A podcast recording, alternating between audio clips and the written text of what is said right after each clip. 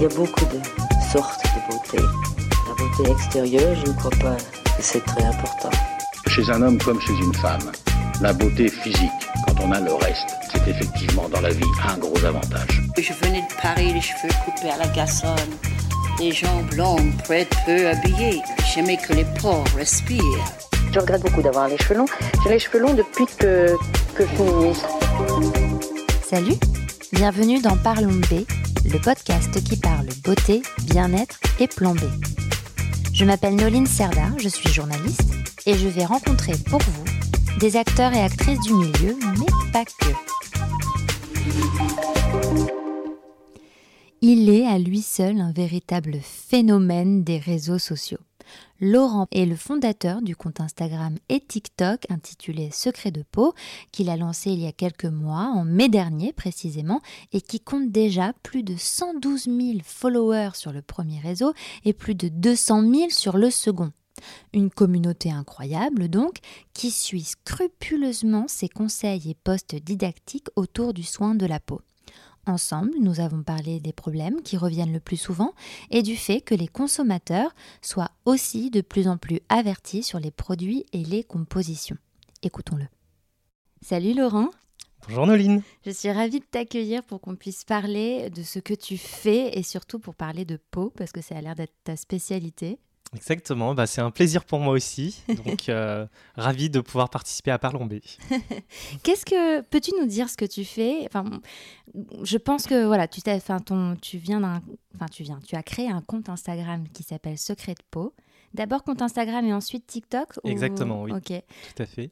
Pourquoi? Qu'est-ce que c'est? Comment Voilà, raconte-nous. La genèse euh, Ouais, de la Secret genèse. de peau. Alors, euh, comment est-ce que ça s'est passé? C'est que moi, ça faisait depuis août 2019 que j'étais parti de chez L'Oréal où j'avais travaillé en skincare, j'étais passionné dans le domaine et euh, je voulais explorer quelque chose, euh, trouver une voie entrepreneuriale, on va dire, pour euh, essayer de monter un business dans le skincare. Et c'est seulement en mai 2020, donc quasiment un an plus tard finalement, où j'ai eu l'idée de me dire, bah, j'ai envie de créer quelque chose et c'est là où je me suis dit, euh, je vais lancer mon compte Instagram. Mais alors absolument pas dans l'idée de me dire que j'allais créer une grosse communauté. C'est-à-dire que pour moi, mon objectif en un an, c'était peut-être d'avoir 1000, 1500 abonnés et de me dire, bon, bah, si à l'avenir, tu as envie d'aller sur un autre projet skincare, euh, tu pourras dire à la personne que tu rencontres, regarde, je m'y connais quand même en skincare, je me suis créé une petite communauté Ah oui, c'était plus comme un CV. C'était plus comme un CV, exactement. Euh, le fait est que quand j'ai lancé ça, je me suis rendu compte que bah, ça a beaucoup mieux pris que, euh, que prévu. J'avais eu beaucoup, beaucoup de gens qui m'avaient écrit dès les 1000 premiers abonnés, euh, qui me posaient des questions, qui étaient extrêmement motivés, qui me faisaient plein de retours. C'est pas évident sur Instagram aujourd'hui de, de réussir à percer et à, à gagner des followers d'un coup. ou- C'est ex- exactement ça. C'est vraiment pas du tout, du tout, du tout évident sur Instagram parce que c'est une plateforme mature. Mm. Et donc, c'est vrai que quand j'ai vu qu'il y avait de la traction, je me suis dit, bah écoute, euh, je vais, euh, je vais investir du temps. De toute manière, on était en confinement, enfin, on sortait à peine du confinement. Donc, euh, je me disais, bah autant investir un peu de temps dedans et voir ce que ça peut donner.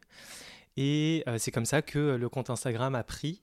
Et au tout début de mon compte Instagram, si on scrolle tout en bas de la page, on voit qu'il y avait que des vidéos de moi. C'est-à-dire que je parlais face à la caméra, c'était une qualité qui était déplorable, mais bon, voilà, ça commence tu- toujours tu quelque faisais part. quoi? Tu racontais des. Bah, je parlais de problèmes de peau, en fait, par peau, exemple. J'allais expliquer avec des petits dessins que je faisais à la mano. Euh, Qu'est-ce que c'est que l'acné? Comment est-ce que ça se forme? Comment se forme un point noir, etc., etc. Pour que les gens comprennent plus facilement, on va dire, via des schémas. c'est euh, hyper ludique, mais je pense que les gens ont besoin de ça. ouais. Exactement. Et, euh, et vu que je me filmais beaucoup pour les vidéos, j'utilisais TikTok pour me filmer. Mm. Mais j'avais pas du tout l'inten- l'intention de, de- de, euh, d'aller sur TikTok ou quoi que ce soit parce que je me disais c'est beaucoup trop compliqué, c'est très jeune. Il y a des codes quand même particuliers. Donc euh, je me suis dit, je me filme, je les poste quand même sur TikTok et puis voilà, je faisais 100 vues par vidéo. Et puis un jour, il y a une vidéo qui a passé le cap, qui a pas fait 100 mais qui a fait 10 000 vues en 24 heures. Ah ouais, c'était quoi cette vidéo Tu te souviens? Bah, C'était une, une, une de ces vidéos-là où je me filmais pour parler simplement Ah ouais, tu te souviens plus de la thématique Je me souviens euh, même plus ouais. de la thématique. En fait, c'est tellement, c'est tellement. C'était euh, dans la continuité de ce que tu faisais. Mais ouais. c'est dans la continuité de Mm. ce que je faisais. Je me disais juste, bah, tant que tu postes de toute manière, au pire, il y a personne qui le voit, donc tu risques rien, on va dire. Il y a 100 personnes qui le voient, tu as zéro like. Bon, voilà. Et, euh, et, là, du coup, on est passé à un autre cap où je me suis dit 10 000. Le jour d'après, on est passé à 20 000. Puis le jour d'après, on est à 30 000. Et puis le jour d'après, Ah encore ouais. après 40 000, je me suis dit, tiens, enfin là, la viralité, il n'y a rien à voir avec euh, Instagram. Mm, mm, mm. Là où Instagram est totalement euh, bloqué aujourd'hui, beaucoup de gens disent qu'on est shadowban par, euh, voilà, par Instagram. On n'a aucune visibilité en plus. TikTok ouvrait un univers de possibilités qui était assez incroyable. Et du coup, c'est pour ça que je me suis dit, allez, on va se lancer sur TikTok et puis on va voir ce que ça va donner. Et du coup, c'était un ou deux mois après Instagram que euh, vraiment TikTok a Ah commencé ouais, à se c'est quand même très récent, enfin très rapidement après finalement. euh. Exactement, c'était euh, c'était dans la, dans la foulée, quoi, finalement. Donc, Ok, et donc les, les- les followers que tu as gagnés sur TikTok, ils, ils se sont ensuite, re- ils ont rebasculé sur Instagram ou... Certains oui, la plupart non, puisque aujourd'hui la communauté TikTok est beaucoup plus grosse euh, Mhm. que euh, Instagram, parce que bah, sur TikTok on swipe, on swipe, on swipe, Ouais. mais on n'a pas tendance à aller voir le compte, puis cliquer sur un lien, puis essayer de sortir de, de TikTok, parce que bah l'idée de TikTok c'est justement d'être addictif, donc on a envie de rester sur la C'est plateforme. quoi. complètement addictif. Alors, moi, j'arrive pas trop à m'y mettre, mais c'est mes neveux et nièces qui m'ont appris ça cet été. Bon, c'était plus autour de la danse, mais euh, c'est vrai que c'est complètement addictif. Totalement, c'est fait pour. Donc, euh, Ben, ils ont réussi le pari. Et, euh, et donc, euh, de quoi parles-tu euh, Donc, on a compris, tu parles des sujets euh, sur, sur la peau essentiellement. Euh, comment est-ce que tu penses tes, tes thématiques? Comment est-ce que tu les traites? Euh, tu, ne, tu ne te filmes plus tout le temps maintenant? Mhm. Alors, je me filme encore, Encore. euh, un petit peu en continu pour TikTok, Ouais. que je vais rebasculer notamment dans les réels euh, d'Instagram. Euh, mais alors, au niveau des thématiques, on a souvent une, une- une trame qui est assez claire, qui est de partir du problème, du problème qu'on va voir d'un point de vue, euh, enfin, euh, être humain, quoi, on va dire, et euh, venir expliquer comment est-ce que ce problème apparaît, pour ensuite trouver les ingrédients efficaces selon la science ou selon pas la science, enfin les gens qui ont fait des tests sur par exemple des huiles végétales, des eaux florales, etc. Et puis ensuite rapprocher ces ingrédients-là de produits qui existent sur le marché pour dire aux gens bon bah voilà, c'est logique, vous avez de l'acné, l'acné se forme comme ça. Par exemple, il y a des peaux mortes qui, euh, qui vont euh, s'installer à la surface des pores et qui vont boucher les pores.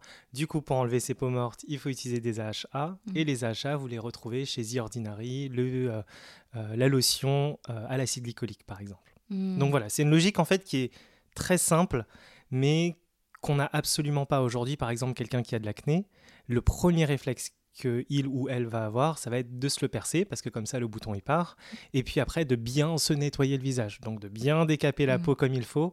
Et c'est exactement tout ce qu'il Qu'il ne faut faut pas pas faire. faire. Exactement. Alors je dis pas qu'il faut absolument pas faire ça, mais euh, très souvent on le fait de manière tellement agressive que bah, la peau réagit derrière, etc. Donc on n'a jamais eu cette approche scientifique, on va Mm. dire scientifique entre guillemets, hein, je mets des gros guillemets, mais on va dire au moins explicative Mm. des problèmes de peau qu'on a. Et on a toujours une approche trop marketing, en tout cas en France, où on dit voilà, vous avez tel problème, voilà la molécule qu'il faut, mais on n'explique pas pourquoi est-ce que cette molécule est efficace, etc. Les gens ont besoin de comprendre et c'est euh, comme ça qu'on s'est rencontrés. C'est parce que moi, je, je- il y a un nouveau terme qui est en train d'apparaître qui s'appelle les skin intellectuals. Et, et donc, ce sont ces, ces gens, ces personnes qui finalement euh, s'intéressent énormément euh, à leur euh, routine skincare, de soins pour la peau, mais qui vont du coup jusqu'à décrypter les formules, comprendre les Mhm. ingrédients, ce que font les actifs et, et- et- et- et de cibler en fonction de leurs problématiques. Et c'est devenu hyper pointu. Les consommateurs sont, euh, on ne peut plus les berner entre guillemets. C'est pas le but de, de c'est- pas le but non plus de- de- des groupes de cosmétiques. Mais là, on ne peut plus leur dire n'importe quoi. C'est impossible. Exactement. Bah, c'est ça l'objectif aussi. Euh, moi, c'était la frustration, frustration que j'avais euh, quand je travaillais dans des grandes marques du groupe L'Oréal. C'est que très souvent, bon, bah, on a un marketing qui est extrêmement bien fait, extrêmement bien rodé.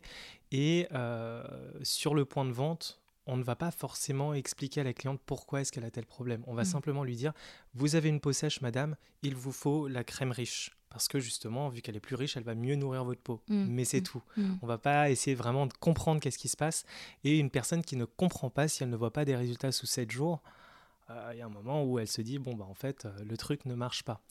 Et ça, c'est très, très, très euh, pervers comme effet parce que du coup, euh, les marketeurs qui sont derrière vont se dire il faut absolument avoir une efficacité en 7 jours. Du coup, par exemple, si vous avez des rides ou des, euh, ou, des craquelures de sécheresse, on va peut-être mettre des produits comme des silicones, etc., qui vont permettre de donner un superbe effet sur la peau à l'instant, à l'instant, et puis tous, les jours, mm. à pardon, tous les jours à l'application. Et sur le long terme, en fait, c'est pas forcément ce qu'il faut pour la peau. C'est un peu la désillusion en général. C'est un peu la désillusion sur le moyen long terme. Mm. Et donc c'est pour ça que euh, je pense que cette skin intellectualisation euh, est, importante aujourd'hui et appréciée aussi par le grand public. C'est parce que c'est plus de transparence. Mm. Mais c'est ça, c'est que je pense qu'il y a une quête de transparence, notamment avec l'apparition de, de ces applications. Alors je sais, euh, j'ai déjà ton avis, mais tu vas pouvoir détailler là ici.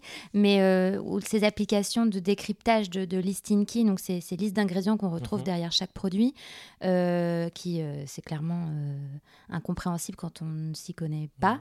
Euh, et donc ces applis ont quand même participé à, à, ce grand nettoyage et à aussi prendre conscience de ce qu'on mettait sur notre peau. Alors il y a aussi du négatif avec ces applications, mais ça a quand même participé beaucoup à cette prise de conscience. Ah, clairement. Alors il y, a du négatif et on peut toujours critiquer. Moi je pense que quand on critique, c'est qu'il y a quand même beaucoup de positif qui a mm, mm. été apporté parce que euh, sinon les gens ne l'utiliseraient pas. Donc clairement cette prise de conscience via les applications, que ce soit Inky Beauty ou Yuka, c'est clairement quelque chose d'extrêmement positif. Euh, vis-à-vis de la compréhension de, ce qu'on achète.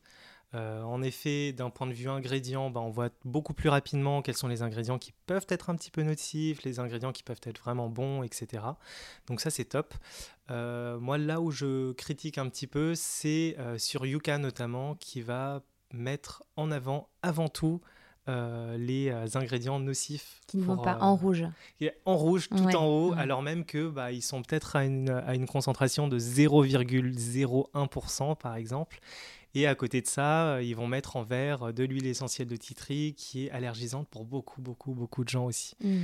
Donc c'est vrai que voilà, je sais que c'est des partis pris. Ces applications ont vraiment changé les, les, les, les mœurs, les, les modes de consommation aujourd'hui.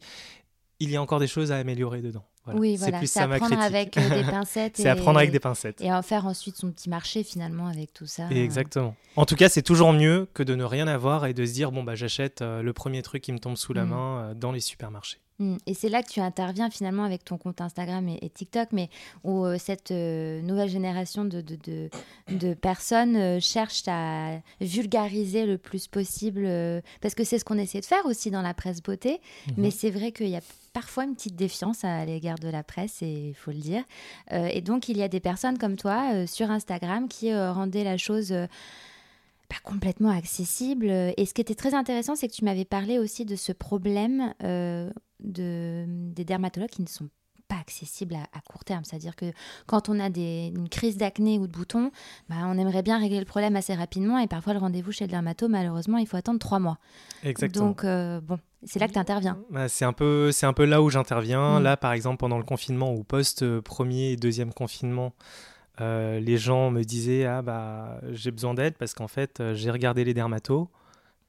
C'est dans trois mois, quatre mois, six mois c'est impossible euh, pour moi d'attendre parce que j'en peux plus de ma peau. Donc en fait, c'est aussi bête que ça, mais quand la, demande est beaucoup beaucoup plus importante que l'offre, les gens vont aller chercher d'autres solutions. Et après, un autre, une autre problématique qui peut apparaître, en tout cas que je vois apparaître via ma communauté, c'est que beaucoup de gens qui ont aussi eu des expériences avec les dermatologues sont déçus. Hmm. C'est-à-dire que on va avoir vraiment un traitement médical des problèmes, mais euh, pas cosmétique. Qu'est-ce que ça signifie un traitement de fond, ah, tu veux dire euh, plus en détail euh, personnalisé Alors, pas forcément. alors, il y, a le côté pas trop personnalisé, parce mm. que si on arrive avec beaucoup d'acné, très souvent, il y a beaucoup de dermatologues qui vont pas forcément prendre énormément le temps de bien comprendre qu'est-ce qui s'est passé, l'historique, etc., les produits qui ont été utilisés, et ça va être des traitements plus forts, mm. comme le Roaccutane, qui sont quand même pas. c'est pas rien, quoi, comme traitement. Et, euh, Puis derrière, il y a des conséquences sur la peau qui sont extrêmement Exactement. Mm. Il y a des conséquences sur la peau, comme le dessèchement de la peau. Mm. Et très souvent, c'est les défauts de, de, ces produits qui sont recommandés. Ils sont très forts et très ciblés et considérés comme scientifiquement efficaces contre les problèmes d'acné, etc. Mais euh, ils sont tellement efficaces que sur d'autres parties de la peau où il n'y a pas forcément de, de, boutons, par exemple, ça peut dessécher la peau mm, aussi. Et derrière, il n'y a pas de recommandation de produits contre le dessèchement de la peau qui n'est pas une, euh, un drame, on va dire, euh, d'un point de vue dermatologique. ça peut faire très mal. Et Mais ça peut faire très mal. euh, Sur le long terme, oui, voilà. ça commence à devenir catastrophique en fait sur le long terme. Et vu qu'on n'a pas eu cet accompagnement, il y a beaucoup de gens qui se disent bon bah en fait euh, aujourd'hui j'utilise. Une des questions que je reçois le plus souvent c'est j'utilise Roaccutane, est-ce que je peux utiliser autre chose? Ouais, oui, c'est qu'il y a quand même un petit souci. C'est quand même un petit souci quoi. Enfin la ouais. personne elle se dit bah j'utilise un truc ultra puissant sur mon visage, ultra décapant potentiellement. Mm. Qu'est-ce que je fais à côté? Je fais rien, je sors sous le soleil, c'est pas grave. Enfin mais on ne Mm. me dit rien. Donc euh, c'est là où les gens se posent aussi des questions. Ils sont pas juste simplement crédules aujourd'hui. Mm. Et euh, les dermatologues ne leur apportent pas tous ces réponses-là. Hmm. Alors, donc, toi, tu n'es pas dermatologue et tu n'as pas de formation scientifique à proprement parler. Euh, comment, dans ce cas, tu te renseignes et comment est-ce que tu t'informes pour euh, bien conseiller euh, les gens? Alors oui, tout à fait. Je n'ai pas dit toute formation euh, de dermatologue, ni de naturopathe, ni de rien du tout, on Mm. va dire. Euh, ça a vraiment, c'est vraiment parti d'une passion où moi je suis, j'ai appris par moi-même au tout début avec euh, Aromazone notamment pour bien comprendre quels sont les ingrédients de départ qu'on utilise, etc., etc. Ensuite, j'ai rejoint le groupe L'Oréal où j'ai été beaucoup formé en interne. Donc, il y a des formations qui allaient jusqu'à une semaine sur le skincare avec euh, tous les dermatologues, les euh, scientifiques, formulateurs, etc., qui viennent tout nous expliquer. Euh, donc là, j'en ai appris énormément aussi. Et euh, aujourd'hui, bah, ça va être beaucoup, beaucoup, beaucoup de lectures et beaucoup de recroisements de données, aussi bien d'articles qui vont être écrits sur des sites euh, d'information comme Doctissimo ou Mm. autres, mais je vais recroiser ces données-là aussi avec des recherches scientifiques qui ont Avec été des publiées études, des recherches avec des études, des articles universitaires, etc. etc. Donc par exemple, euh, quand on parle de phénoxyéthanol, il faut absolument aller regarder les études qui ont été faites dessus Mm. pour, pour euh, comment dire, dénouer, non pas dénouer, mais euh, différencier Hmm. euh, ce qui est vrai de ce qui est faux. Parce qu'on dit beaucoup, beaucoup de choses sur le phénoxyéthanol aujourd'hui et on est un peu paumé, quoi. Oui, Donc, euh, ouais, bien sûr. Et alors, parmi les, pa- parmi les, les- les personnes qui te suivent, euh, est-ce que c'est quoi? Est-ce que c'est essentiellement des femmes, des hommes? Est-ce que ce sont les deux? Euh, principalement des femmes. J'avais. Ah. plus d'hommes au départ. Euh, Il devait être un peu plus de 10% au départ. Bon, c'était quand même pas énormément. Mais euh, du coup, aujourd'hui, non, c'est euh, essentiellement des femmes. Donc, on est presque à plus de 95%, je crois, de femmes dans la communauté. Ah oui, d'accord. Mm. Euh, comment tu expliques cette euh, différence? Alors, je sais pas du tout. J'imagine que ça doit être un. un- un- Naturellement, le- les, les femmes utilisent peut-être un peu plus de soins et du coup, elles se posent plus de questions vis-à-vis de ça. Mm. Euh, je sais que je vois mes, mes amis euh, hommes, du coup, qui euh, ne sont pas forcément très intéressés par ces thématiques-là, qui n'utilisent pas forcément de soins, même à l'âge de 30 ans. Donc, je me dis, il y a quand même moins d'intérêt, on va dire, de la part de cette frange de la population. Hmm. Et puis c'est un réseau social où il y a quand même beaucoup de- plus de femmes que d'hommes. C'est vrai que Instagram, je pense Ouais. que c'est beaucoup plus utilisé par les femmes que, que par les hommes. Après, voilà, je n'aurais pas d'autres explications euh, sur pourquoi est-ce que euh, c'est comme ça. Au départ, je m'étais dit, bon, bah, je suis content, j'ai Ouais. pas mal d'hommes quand même, euh, ça va peut-être faire une différence. Mais là, c'est vrai que sur le long terme, ça commence à... Ah a la balance À de- s'amenuiser, Ouais, quoi, ouais, ouais, encore.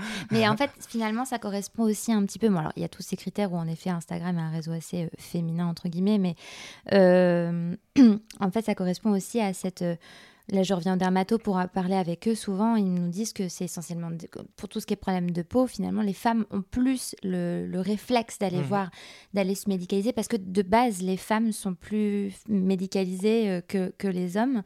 Euh, et donc, elles ont plus le réflexe d'aller se renseigner et d'aller. Mhm. Et puis aussi, elles ont ce diktat des apparences qui, euh, du coup, euh, les soumettent aussi à tout de suite gérer le problème si elles ont quelque chose sur le visage. Bah, c'est un peu ça en fait. Ouais. Quand on parle de rides par exemple ou de ridules, bon bah euh, une femme qui arrive à l'âge de 30 ans, euh, qui Mm. se dit ah j'ai trois ridules qui apparaissent tout de suite, très souvent c'est euh, dictat de, de, de l'apparence Mm. qui va prendre le dessus. Donc on va commencer à se poser plein de questions. Alors que les hommes, ça va être ah bah j'ai euh, trois immenses rides qui apparaissent sur le front. Ah c'est bon, je peux être président maintenant. euh, je, je suis mature, j'ai l'autorité. Enfin c'est vrai, c'est vraiment bête à dire, mais en Mm. fait ça reste encore très prégnant, je pense, dans la société d'aujourd'hui, même si euh, TikTok notamment euh, permet de changer un peu ces, ces dictats-là aujourd'hui. C'est vrai? À quel niveau? Comment? Bah, à quel niveau Euh, Par exemple, euh, on va parler du, du make-up masculin. On en parle Ouais, des j'allais t'en parler, mais c'est vrai que là, c'est un vrai, c'est en train de d'émerger comme. Bah, quand on a des, euh, les, les plus grands influenceurs hommes en France aujourd'hui, dans- parmi les jeunes de Mm. la génération Z, euh, ceux qui ont des millions et des millions de followers sur Instagram comme sur TikTok, c'est des gens qui se maquillent incroyablement bien. Ouais, ouais, Et voilà. ouais. Et c'est là, en fait. C'est pas, c'est pas comme euh, il y a quelques années où on va dire Ah, Chanel lance euh, sa Mm, ligne boy, boy. euh, pour le make-up masculin. Oui, Chanel is Chanel. Et Mm. Chanel reste pour une frange de la population Mm, mm, mm. quand même assez déterminée, quoi.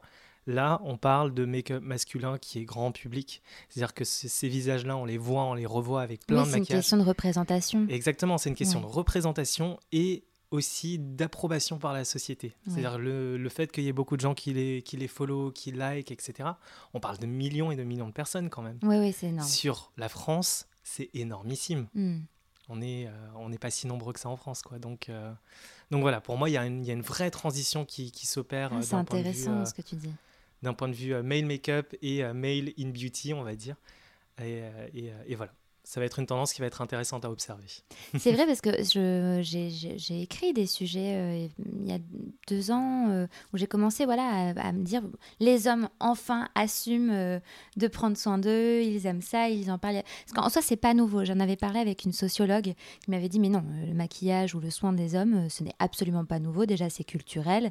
Il y a des sociétés où il y a des pays où les hommes prennent plus soin d'eux Mhm. que les pays européens.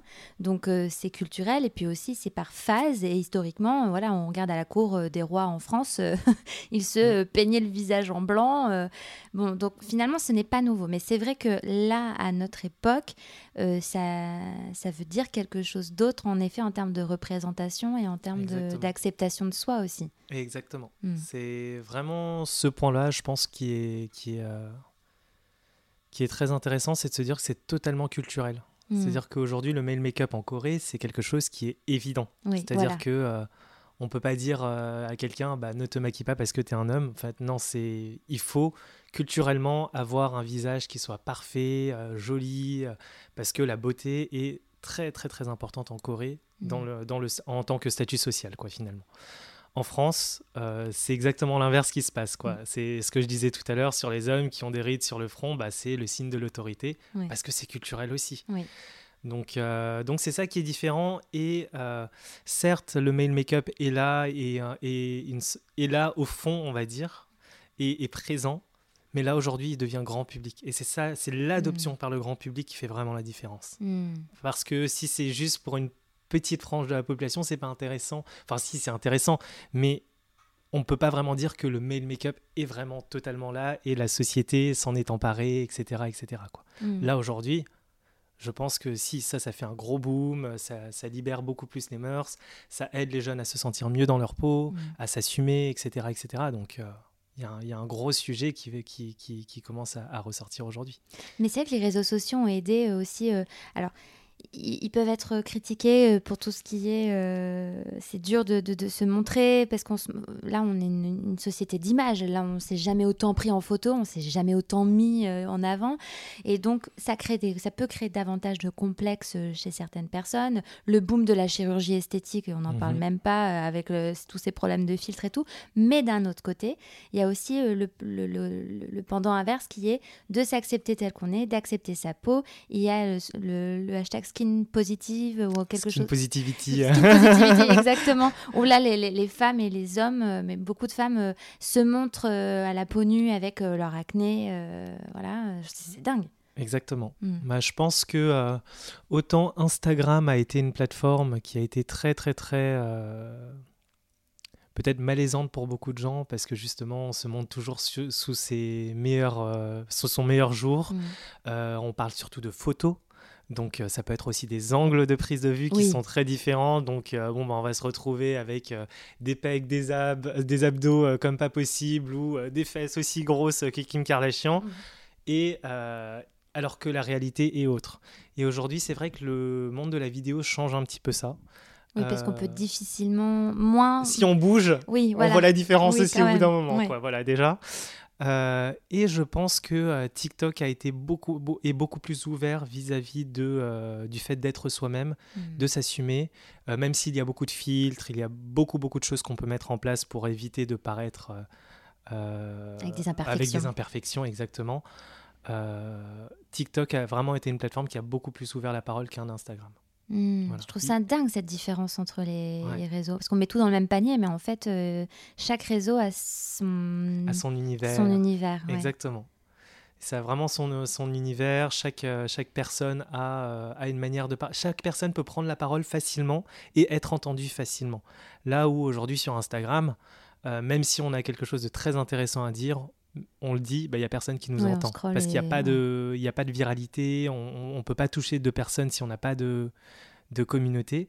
Instagram, euh, quelqu'un qui pousse un coup de gueule parce que euh, la dame derrière euh, lui est rentrée dedans en voiture, bah, elle peut avoir des millions et des millions de vues. Hmm. Et puis le lendemain, elle disparaît, on va dire, de la circulation, mais euh, elle a eu, on va dire, sa part de voix, quoi. Et je pense que ça, ça fait que euh, ça aide beaucoup de gens aussi à prendre la parole, à se dire, je vais faire, je vais parler de choses qui sont peut-être gênantes, mais du coup, justement, je vais prendre position dessus, etc., etc. Je pense que ça facilite un peu aussi. Hmm. L'algorithme facilite ça. Oui, ouais, c'est le problème d'algorithme, ça c'est sûr. Euh, et, et donc revenons à, à- à ton sujet, qui est, quelles sont les, les, les questions qu'on te pose euh, surtout? Parce que du- en fait, tu fais des consultations, euh, peut des consultations privées. Enfin, en tout cas, si on te pose une question, Ouais. tu y réponds. C'est ce que tu m'avais dit, c'est que tu passes, tu réponds à tout le monde. Et ça, c'est absolument incroyable parce que tu as combien là de, de followers à peu près euh? Alors sur Instagram, là où j'ai du coup ma messagerie privée ouverte, on est à 87 000, je crois, abonnés Oui, à peu près. donc euh, c'est beaucoup. Ça fait un petit peu, ça fait un petit chiffre, je confirme. Euh, alors les questions qu'on va le plus souvent me poser, ça va être euh, euh, des questions sur les problèmes de peau. C'est-à-dire, bah, j'ai de l'acné ou ah ma fille a un immense microkyste là. Enfin, ils savent pas que c'est un microkyste, mais un immense bouton enflé. Qu'est-ce qui se passe, etc., etc. Donc, euh, je vais essayer de les orienter le plus possible en fait euh, sur euh, sur leur questionnement. Et beaucoup de gens viennent vers moi avec ce genre de questions-là aujourd'hui parce que je pense qu'à force d'y répondre, les gens se disent euh, Ah, bah en fait, tu peux lui écrire aussi entre eux Mm. et il va te répondre. Donc, euh, donc voilà. Après, euh, il y a les questions auxquelles moi je peux répondre et il y a des questions auxquelles je ne sais pas répondre aussi parce qu'il y a euh, tout un domaine que je ne maîtrise pas qui est la dermatologie. Mm. Et du coup, dans ces cas-là, quand c'est vraiment trop extrême, par exemple, quand il y a de l'acné vraiment sur tout le visage ou sur toute une partie du visage, là, je vais Ce qu'on recommander. appelle un acné sévère. Une acné, Acné sévère, exactement. Euh, je, vais, euh, je vais diriger plutôt la personne vers un dermatologue parce que euh, là, on n'est pas dans un, est dans un véri- véritable cas médical et pas dans un cas juste cosmétique. Par exemple, si on est dans des cas où on a des gros microkystes qui sont vraiment gonflés, pareil, ça, euh, il faut aller voir un, un- un médecin parce Bien que si on le fait mal, si je commence à dire ah bah vous pouvez le percer et puis machin et tout ça, la personne peut finir avec un immense creux dans le visage. Mm, Donc mm. euh, s'il y, a- il y a vraiment euh, beaucoup de situ- des, des questions, on va dire, qui peuvent être délicates où il faut euh, renvoyer vers les experts qui peuvent aider. Donc, euh, donc voilà. Hmm. Alors on parle beaucoup de dermato, et de... mais ce qu'on commence un petit peu à, à aborder, c'est aussi l'aspect euh, nutrition, micronutrition. Mhm.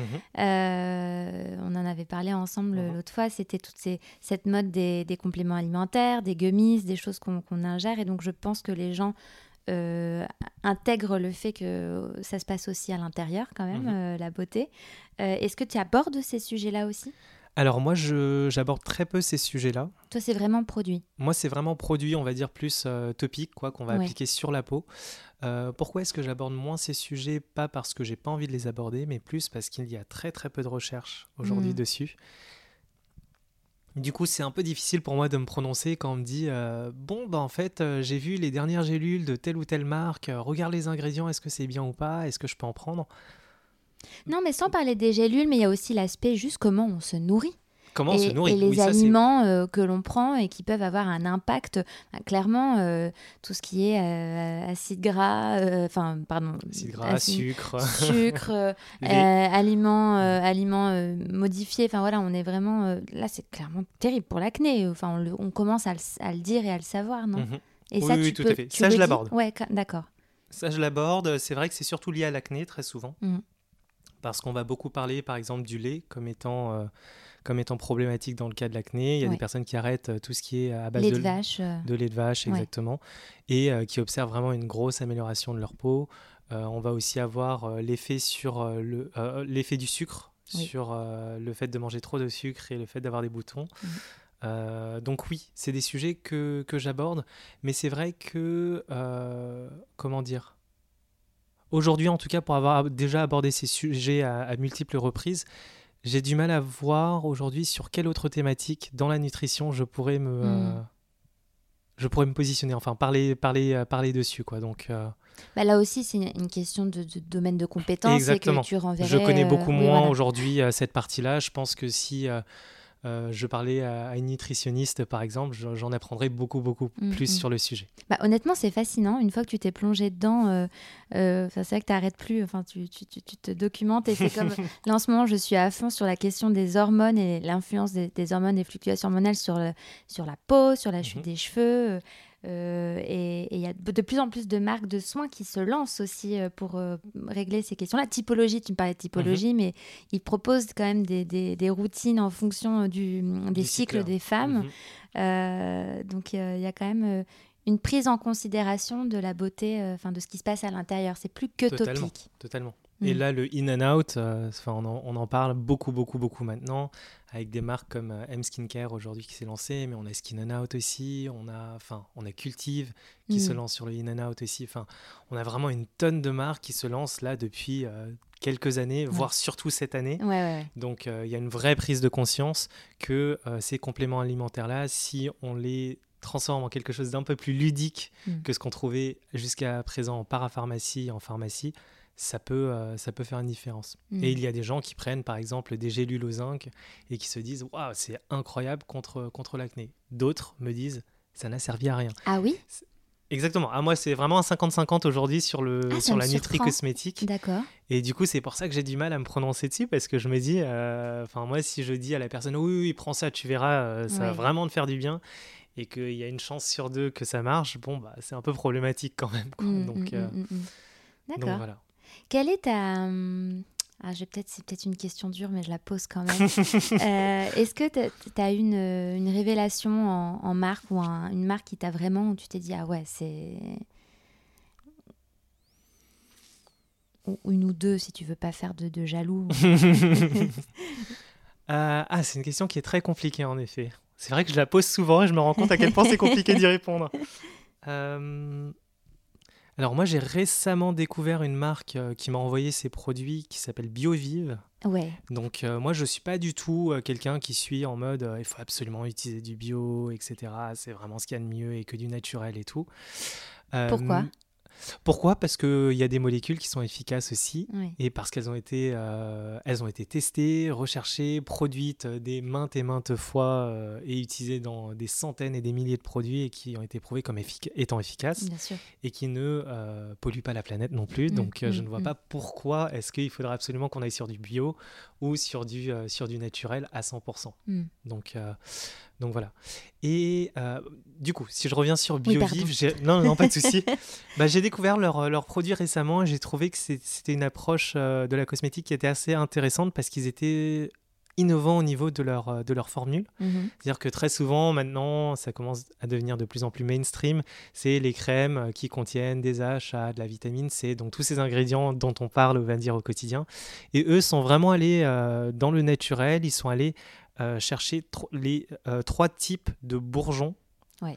qui euh, renferment en général énormément de principes La actifs. gémothérapie. La gémothérapie, Et on en a fait, en fait, je- on a fait un épisode avec eux et, Ah ouais, ouais, ouais. Ah bah, Et on en a parlé super. et c'est vrai que c'est fascinant.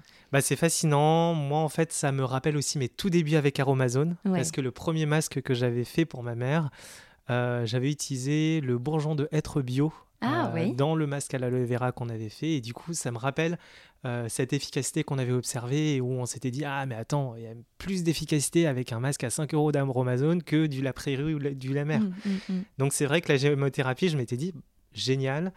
Et euh, du coup, quand j'étais en contact avec BioVie, je m'étais dit, bah, j'ai trop envie de découvrir. Et euh, j'utilise ça depuis quelques semaines et je trouve ça euh, vraiment top. Alors c'est très très gras leur élixir, on va pas se mentir. mais j'ai pas peur du gras, donc, euh, donc euh, j'aime beaucoup. Leur crème est, top aussi. Donc euh, pour le moment, c'est une, des rares marques bio où je me suis dit vraiment l'utilisation, j'avais l'impression de, de voir une efficacité, c'est quand même agréable à utiliser, etc. Et il y a une vraie innovation. On n'est pas juste en mm. train de dire ah ben on a mis de l'eau, un émulsifiant avec quelques huiles végétales bio, mm, mm, et, et, et, voilà quoi. Donc, je crois qu'ils ont même quasiment pas d'eau ou peu d'eau. Enfin, c'est des eaux florales ou ça va être des. bien possible. Voilà, Mais euh, il n'y a presque pas d'eau en fait. Euh.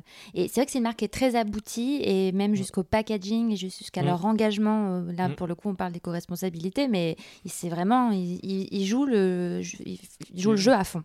Exactement. Ils jouent le jeu à fond, donc c'est quand même quelque chose de très appréciable. Et en plus de tout ça, voilà, moi c'est vraiment l'innovation au niveau du, du, produit que bah, qu'on ne trouve pas dans d'autres marques, qui est vraiment particulière à leur marque. Donc ça, c'est quand même quelque chose de très appréciable. Euh, donc voilà, ça c'est une marque que coup de cœur du moment en tout cas. voilà. génial. Et quelle est ta vision de la beauté à toi? Hmm. Alors de la beauté ou du skincare?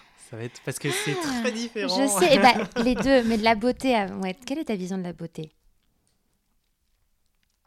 Pour moi, beauté, c'est euh, synonyme de, de, confiance en mmh. soi, en fait, tout simplement. C'est-à-dire au-delà de la beauté qu'on voit, etc., on le voit dans plein d'autres domaines, on va dire la beauté en général, notamment dans tout ce qui est euh, vestimentaire. Mais euh, la beauté, on va dire vraiment la beauté cosmétique, on est vraiment plus sur de la confiance en soi. Quoi. Mmh. Et ça va être très différent après en fonction des branches de, de, de la cosmétique, par exemple. Si on est sur du maquillage, bah, ça va être la, confiance en soi, un événement donné, par exemple, à un moment donné, on a envie de, paraître euh, parfait, parfaite, eh bien on va avoir euh, tout ce qui est make-up qui nous euh, soutient au quotidien. Et le skincare, pour moi, ça va une étape plus loin, plus profonde, qui est la confiance en soi quand on est face au miroir le soir, soi-même démaquillé. Mm. Et là, on se dit, voilà, on se dit ce qu'on se dit, quoi. Mais c'est là où, pour moi, le skincare va à une couche plus profonde, c'est la confiance en soi vis-à-vis de soi-même et, euh, et, presque l'amour de soi aussi, quoi. C'est très intéressant ce que tu dis parce que je, euh, il y a une personne que j'aime beaucoup, euh, qui est facialiste, qui s'appelle Sophie Carbonari, euh, et euh, que si tu connais pas, je te conseille vivement d'aller euh, voir ce qu'elle fait parce que c'est vraiment canon.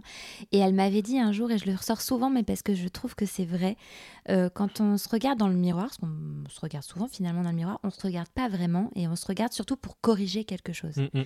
Et donc c'est un regard et une vision qui est pas positive puisqu'il s'agit de modifier quelque chose ou de oh là j'ai un bouton il faut le cacher ou oh là je suis mal coiffée et donc elle, voilà est-ce qu'elle enfin, préconise, c'est de se, vraiment de se regarder sincèrement.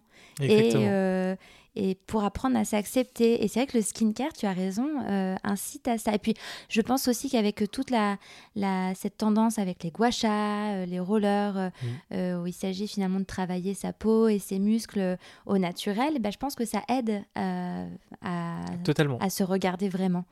Ça aide totalement à se regarder vraiment. Moi, un des conseils que je donne aussi, c'est arrêtez de vous regarder à 10 cm du miroir. Mm. Parce qu'il n'y a rien de pire, en fait. Euh, la peau est un organe, c'est pas, c'est pas, c'est pas une toile euh, à peindre, quoi, en fait. Donc, euh, pour moi, il y a forcément des imperfections. Dès qu'on regarde de près, on va avoir des petites cicatrices par-ci parce qu'on a eu un bouton il y a une semaine. on va avoir des pores qui sont un petit peu dilatés. Mais c'est vrai que moi, quand je parle avec des gens et que je leur demande, bon, selon toi, à quel niveau de, enfin, à quel niveau vois-tu euh, les pores de ton visage? La réponse quasi systématiquement que j'ai, c'est ah mais ils sont énormes, ils sont dilatés comme pas possible, je les vois à un kilomètre. Et après je leur dis, bah alors mets-toi à 15 cm du miroir maintenant. Est-ce que tu les vois? Bah ouais, je les vois quand même. Est-ce qu'ils font plus de 1 mm de diamètre? Parce que s'ils sont énormes, ils sont censés faire plus d'un millimètre de diamètre. Quoi. Mm, enfin, faut, mm. faut que ça soit visible. Bah non, quand même pas. Faut pas exagérer. Hmm. Mais du coup, c'est vraiment un, ressenti personnel de se dire, mais j'ai l'impression d'avoir des, des, des, des, trous dans le visage, alors que c'est absolument pas, absolument pas le cas. Et c'est pour ça qu'un des conseils que je donne aussi souvent, c'est regardez-vous de loin dans, dans, le, dans le miroir, parce qu'en fait, c'est ce que les gens voient. Hmm. Et c'est comme ça qu'on s'apprécie aussi plus en se disant, bah, on va pas juste regarder ce bouton-là qui vient d'apparaître. Et ça, c'est un des, un des feedbacks que j'ai beaucoup eu aussi sur, euh, dans ma communauté, c'est le matin, quand tu te réveilles, bah, en fait, tu te regardes dans le miroir et c'est bon, ta journée est gâchée. Ah mon Dieu. C'est triste. Ah, c'est terrible. C'est terrible, hein. C'est terrible parce qu'en fait, tu te dis, euh, je me suis levé, bah voilà, j'ai un bouton, un gros bouton en plus ici parce que c'est le cycle menstruel qui, qui vient d'apparaître. Je me sens mal. Allez, c'est bon, euh, ça me saoule. Et en fait, il y a plein, plein, plein de situations au quotidien qui font que les gens se sentent ultra mal dans leur peau. Hmm. Donc ça, c'est le réveil. On arrive au bureau, euh, la collègue va dire, ah bah tiens, t'as un, t'as un bouton et tout. J'ai un conseil à te donner. j'ai vraiment le truc, tu vois, genre moi j'ai eu la même et tout. Et euh, ça va être l'huile essentielle de titri ou euh, Mm. X, Y, chose qu'on peut trouver en par- parapharmacie. Mais en fait, les personnes qui se sentent mal, elles ont juste une envie, c'est de pouvoir oublier leur bouton. Ouais. C'est pas que quelqu'un leur donne une solution parce que très souvent ces gens-là ont déjà tout testé parce que voilà, désespoir de cause. Et du coup, euh, ça fait quoi? Ça fait que le soir, elles avaient peut-être un dîner euh, prévu depuis longue date et elles se disent bah, en fait, je me sens tellement mal parce qu'en fait, euh, voilà, pendant la mm. journée, on m'en a parlé, j'ai juste pas envie, donc j'annule le rendez-vous, je rentre à la maison.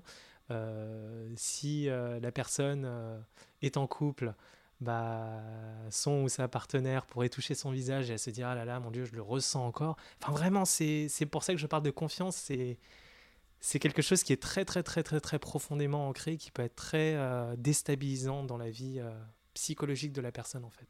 Oui, c'est complètement à prendre au sérieux et c'est vrai que euh, on commence. Je trouve aussi que maintenant, de fait peut-être aussi de cette verbalisation, du fait qu'on en parle plus, on, comprend toutes les troubles psychologiques que ça peut engendrer, mais pendant très longtemps c'était oh mais ça va passer, euh, c'est l'adolescence, c'est bon, allez. euh. Et en fait non, il y a un réel, euh, une réelle euh, difficulté psychologique derrière chez certaines personnes qui est complètement à prendre au sérieux. Exactement. Mm. Et là, le point sur l'adolescence est très intéressant Mm. parce qu'une euh, une adolescente qui va voir une personne qui a la trentaine, qui a encore des boutons, mais qui se, euh, qui est quand même, qui donne l'impression d'avoir confiance en elle. L'adolescente va se dire ah là là j'aimerais tellement euh, quand j'ai 30 ans être aussi confiante qu'elle Mm. et euh, la personne qui a 30 ans qui paraît avoir confiance en elle en fait elle se donne un masque aussi on va dire euh, social Mm. et elle va se dire aussi oh là là mon dieu j'ai l'impression de ressembler à cette adolescente qui est encore boutonneuse Mm, quand je passe des entretiens j'ai l'impression qu'on ne prend pas au sérieux. Euh, quand je suis au boulot, que j'ai un client en face de moi, j'ai l'impression qu'on ne prend pas au sérieux. Enfin, vraiment, c'est toujours euh, dans les deux sens. Quand on a l'impression que ça va mieux à un moment, mais c'est pas. Non, tout, le- Mm. tout le monde se sent mal, en fait. Bien sûr, tout le monde traverse des moments. euh, Difficile. Et c'est vrai que euh, les femmes euh, de 30 ans euh, et plus, hein, voilà, il y a une, une hausse de l'acné d'adultes euh, qui est assez impressionnante et on en parle de, de Mhm. plus en plus. Et ça n'enlève rien au fait que tu as beau avoir cet âge-là, la confiance, elle n'est pas toujours là. quoi. Exactement. Mm. Et c'est pour ça que j'apprécie beaucoup aujourd'hui sur Instagram qu'il y ait des prises de parole à ce sujet. Donc, par exemple, un compte Instagram euh, de Anne, Nothing But My Opinion, bah, elle, elle est vraiment axée dessus. C'est-à-dire qu'elle n'hésite pas à montrer son visage euh, qui a de l'acné euh, dans ses photos et à être extrêmement positive par rapport à ça. Donc, ça, c'est une vraie prise de position qui est, qui est très appréciable parce que ça permet de redonner confiance aux gens. Euh, pareil, le positionnement d'une marque comme Skin and Out qui est sorti il n'y a, pas, euh, enfin, il y a pas si longtemps que ça, qui va mettre en avant des euh, modèles mais qui ont tous et toutes de l'acné. Mm. Donc ça c'est quelque chose de vraiment très très bien. Et je me rendais pas forcément compte, mais je sais que sur mon compte, à certains moments, je mettais des, des posts un peu positivants pour aider les gens à se sentir mieux dans leur peau. Et je, je mettais des, euh, des phrases pour que les gens puissent répondre aux gens qui, euh, qui leur disent Ah, mais tu sais, tu devrais faire ci, tu devrais faire ça, en fait. Voilà. Et je m'étais dit Bon, bah, peut-être que ça va aider des gens, mais en tout cas, sur le moment, ils devraient se sentir un peu mieux s'ils lisent, euh, s'ils lisent ce genre de contenu. Et en fait, j'ai eu beaucoup de retours de gens qui m'ont dit bah, En fait, j'ai utilisé cette phrase-là Mm. et ça me fait me sentir tellement mieux. Et je me suis dit Ah, c'est c'est dingue, quoi. Enfin, c'est vraiment dingue Ne à pas quel prendre à la légère le pouvoir des mots. Exactement, ne pas Mm. prendre à la légère le pouvoir des mots et, euh, et aussi euh, l'as- l'aspect psychologique pesant que ça peut euh, représenter. On a l'impression que c'est pas grave, ah, c'est juste quelques boutons, pourquoi t'en fais tout un pataquès? Mm. Non. Non. non, non, non, non, non. Quelle est ta routine beauté à toi? Alors moi, elle change beaucoup. du Euh, coup elle change beaucoup vu que je dois découvrir, tester Oui. plein de nouveaux produits, mais Ce qui est pas terrible pour la peau. hein, ce qui est de- pas terrible non. pour la peau. Et euh, c'est vrai, bah, c'est vrai que euh, c'est compliqué. C'est pour ça que j'ai toute ma famille aussi euh, qui, est, qui est mise à, à contribution. pour découvrir les produits. Très simplement, ça va être très souvent nettoyant ou démaquillant nettoyant en fonction. Si je sens que ma peau est très très grasse, alors moi je me maquille pas, mais quand je sens que ma peau est très très grasse, j'ai envie d'utiliser un démaquillant pour bien faire partir tout ça. Et derrière, j'utilise du coup le nettoyant. Après le nettoyant, je sèche ma peau. je... Alors en fonction de si j'ai un spray ou pas, je mets un petit spray d'eau minérale, quoi. Donc ça peut être Uriage, Vichy ou autre. Pour enlever le calcaire de l'eau euh, du robinet Pour enlever le calcaire, mais surtout pour euh, réhydrater aussi la peau. Ok. Réhydrater la peau parce que derrière, j'ai très tendance à vouloir mettre euh, une lotion et un sérum à l'acide hyaluronique. D'accord. Et l'acide hyaluronique, ça va être très hydratant, mais ça va être très hydratant surtout s'il y a des molécules d'eau autour. Parce que ça hmm. absorbe énormément. Enfin... Ah, c'est intéressant ce que tu dis. Oui, alors l'acide hyaluronique, ça absorbe jusqu'à 1000 fois son poids en eau. C'est ça, exactement. Et du coup, euh, c'est ce qui permet de garder aussi l'eau euh, dans la peau. C'est ce qui permet de maintenir l'hydratation. Mhm. Tout à fait. Et le truc, c'est que plus on va apporter d'eau, plus les molécules vont être saturées et vont garder d'eau. Par contre, si on a une peau sèche et qu'on commence à mettre de, de l'acide hyaluronique, l'acide hyaluronique risque de commencer à aspirer l'hydratation de la peau. Qui est et de la rendre encore plus sèche. D'accord. Exactement. Donc c'est un des risques qu'on peut avoir en utilisant l'acide hyaluronique. Et moi qui aime bien avoir une peau bien rebondie, voilà, c'est euh, j'utilise le spray, la lotion, donc c'est très très très liquide. et après je mets euh, l'acide hyaluronique, comme ça je suis sûr que c'est bien, euh, c'est bien hydraté. De temps en temps, je vais utiliser des sérums qui sont un peu plus traitants en fonction des imperfections que je vais pouvoir avoir. Mais principalement, ça va être ça. Et par-dessus, je vais mettre soit une crème, soit une huile. D'accord. L'huile la nuit plutôt en général. Et la crème le jour. Et par-dessus, le jour, une crème solaire. Ok, donc tu as une routine absolument parfaite, euh, qui est bah, donc tu es plutôt un adepte du layering, donc. Ah totalement. Oui voilà. Totalement. Ce que j'allais te demander, euh, enfin il y a aussi un, retour à, à cette euh, au skin minimaliste, c'est-à-dire vraiment utiliser le moins de produits possible. Toi tu n'es pas du tout dans ça quoi. je suis pas dans le minimalisme. Après. Pourquoi est-ce que je suis pas dans le minimalisme? Parce que je considère que le retour à la simplicité il faut faire quand même attention à ne pas tout dépouiller. C'est-à-dire que euh, la peau, elle a besoin d'eau, dans un premier temps, elle a besoin de gras, et elle a besoin d'une protection solaire. Donc ça fait déjà trois en fait. Et elle a besoin de se nettoyer. Ça fait quatre. Donc du coup, c'est compliqué. Rien qu'avec quatre, en fait, on n'est plus dans le minimalisme. Hmm. Il y a des crèmes qui euh, proposent, enfin des soins qui proposent d'avoir euh, hydratation, euh, protection. Euh, enfin les... C'est vrai, on peut avoir euh, des crèmes par exemple qui vont avoir une protection solaire, plus dire qu'elle est hydratante mais également nourrissante, etc. etc. Mmh, c'est pas assez selon toi c'est pas assez. C'est pas assez. Pourquoi Et ça, ça vient de tout ce que j'ai pu apprendre quand je faisais mes propres crèmes à la maison. C'est qu'une crème, c'est très simple. D'un côté, c'est une de, de l'eau, de l'eau, des hydrolats, etc. De l'autre, c'est la phase huileuse. Et au milieu, on a un émulsifiant pour transformer tout ça en crème. Mm. Et euh, vu qu'il y a de l'eau, ça va être hydratant. Vu qu'il y a du gras, ça va être nourrissant. Donc toute crème est déjà naturellement hydratante et nourrissante. Donc ce serait un mensonge déjà de dire ah, elle est plus hydratante, elle est plus nourrissante, ou elle est extrêmement nourrissante, aussi nourrissante et aussi hydratante qu'une lotion plus une crème plus une crème mm. solaire. Et en plus de tout ça, le côté solaire, c'est énormément de, euh, énormément de, de molécules qui vont faire barrière contre le soleil.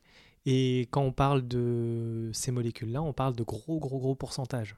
C'est-à-dire qu'on ne met pas juste 0,5% de euh, molécules contre le soleil, on va dire. C'est beaucoup, beaucoup plus que ça. C'est des pourcentages et des pourcentages, 5%, voire plus, plus, plus encore. Donc, quand on occupe déjà 20% de la formule, peut-être mm. avec d'autres molécules euh, qui sont là pour contrer le soleil, c'est difficile d'avoir euh, de l'hydratation nourrissement, nourriture. nutrition. Oh nutrition, exactement. Désolé. nutrition et protection solaire. C'est si on n'a pas envie de faire du layering, ce que je comprends tout à fait, on part sur ça, c'est très bien. Hmm. Mais moi, je préfère aller plus loin. Voilà. Hmm. Euh, j'aime beaucoup aussi poser cette question. Alors, j'ai bien compris que tu n'es pas totalement. Enfin, c'est pas que tu n'es pas pour le bio naturel, mais en tout cas, ce n'est pas l'unique solution pour toi. Exactement. Euh, et j'aime beaucoup poser la question du plan B, parce que malgré tout, on cherche tous des alternatives à être plus éco-responsable, à mieux agir et pour sa peau et pour la planète, etc. Toi, c'est quoi ton plan B en beauté? Pour moi, le plan B, c'est vraiment déjà de. Enfin, ça revient un peu à ce que je fais, mais euh, de comprendre Oui. Ce qu'on fait et pourquoi est-ce qu'on le fait quand on fait du skincare. C'est dire que, euh, encore une fois, je ne vais pas recommander forcément d'utiliser euh, que des produits conventionnels, que des produits bio, que des produits naturels. En fait, pour moi, le plan B, il se trouve entre toutes ces solutions-là. C'est-à-dire que euh, on a envie de faire un masque avec du gel d'aloe vera, puis quelques, puis quelques actifs en plus. Très bien, faisons-le à la maison, mélangeons-le, posons-le sur le visage. Top. À côté de ça, on peut utiliser une brume, un spray, etc., qui sont très simples, qu'on peut retrouver euh, chez des aromazones par exemple. Mais après, ça n'empêche pas d'utiliser une crème qui va utiliser de la gémothérapie par exemple, comme chez Biovive. Donc pour moi, c'est vraiment de le, le- le plan B, il se trouve au, au- au moment, enfin, il se trouve à l'endroit où la personne comprend vraiment ce qu'elle est en train d'utiliser. Et euh, c'est là où le plan B peut vraiment commencer à, se, euh, à sortir. Et c'est pas dans le tout DIY, tout conventionnel, tout bio, tout naturel. Et c'est ça qui fait que mon positionnement est parfois un peu compliqué à comprendre pour beaucoup de gens. C'est que non, je ne suis pas euh, un influenceur qui est extrêmement tranché, qui va taper sur tous les autres acteurs qui ne sont pas dans sa ligne éditoriale. Non, moi je vois du bien dans beaucoup, beaucoup d'acteurs et même dans des acteurs conventionnels. Euh, mais Bien sûr, parce que même ces acteurs conventionnels, euh, ils ont euh, les, les capacités de R&D, de recherche qui Exactement. permet de, de- de pousser enfin, aux, plus petits, ceux qui n'ont pas les moyens ou les, techniques pour, trouver de nouveaux actifs, de nouvelles molécules et de nouvelles solutions, même des solutions écologiques éco-responsables. Ça vient aussi des, des conventionnels, hein, ça c'est certain. exactement. Mm, mm. Donc c'est pour ça que très souvent, une des questions qu'on me pose, ça va être Mais moi, je veux du bio. Euh, non, je veux du solaire, mais bio, euh, éco-responsable, qui ne va pas tuer les coraux, parce que ça a été un gros sujet. Oui, euh, voilà. ouais. Et moi, la réponse que je leur donne, en fait, c'est que quand on creuse vraiment un peu plus scientifiquement, on va dire, la question des solaires, c'est une question qui est extrêmement compliquée. Et moi, je ne suis pas un immense expert en, en la matière. Mais il y a des molécules chimiques qui sont rejetées par le bio et il y a des molécules minérales. Et Mm. du coup, on va dire le chimique tue les coraux, le minéral ne tue pas les coraux, etc. etc. Et donc, euh, dans toutes les molécules qui existent, il n'existe que deux molécules minérales. Et dans ces deux molécules minérales, il y en a une qui est un- déjà pas mal controversée, Oui. et la deuxième, l'oxyde de zinc, qui est moins controversée. Sauf que selon les dermatologues, donc la communauté scientifique, euh, avoir une seule ou deux molécules euh, qui protègent du soleil dans une formule, ça ne suffit pas, ça ne protège pas suffisamment bien la peau. Il Mm. faut un, une, euh, un mélange de 3 à 5 molécules euh, protectrices différentes dans une formule pour avoir une vraie protection solaire. Du coup, C'est très où est-ce qu'on se Bah, positionne? Est-ce ouais. qu'on propose du bio pour du bio? Ouais. Mais finalement, la peau de la personne n'est pas protégée alors même qu'elle achète ça pour se protéger Mm.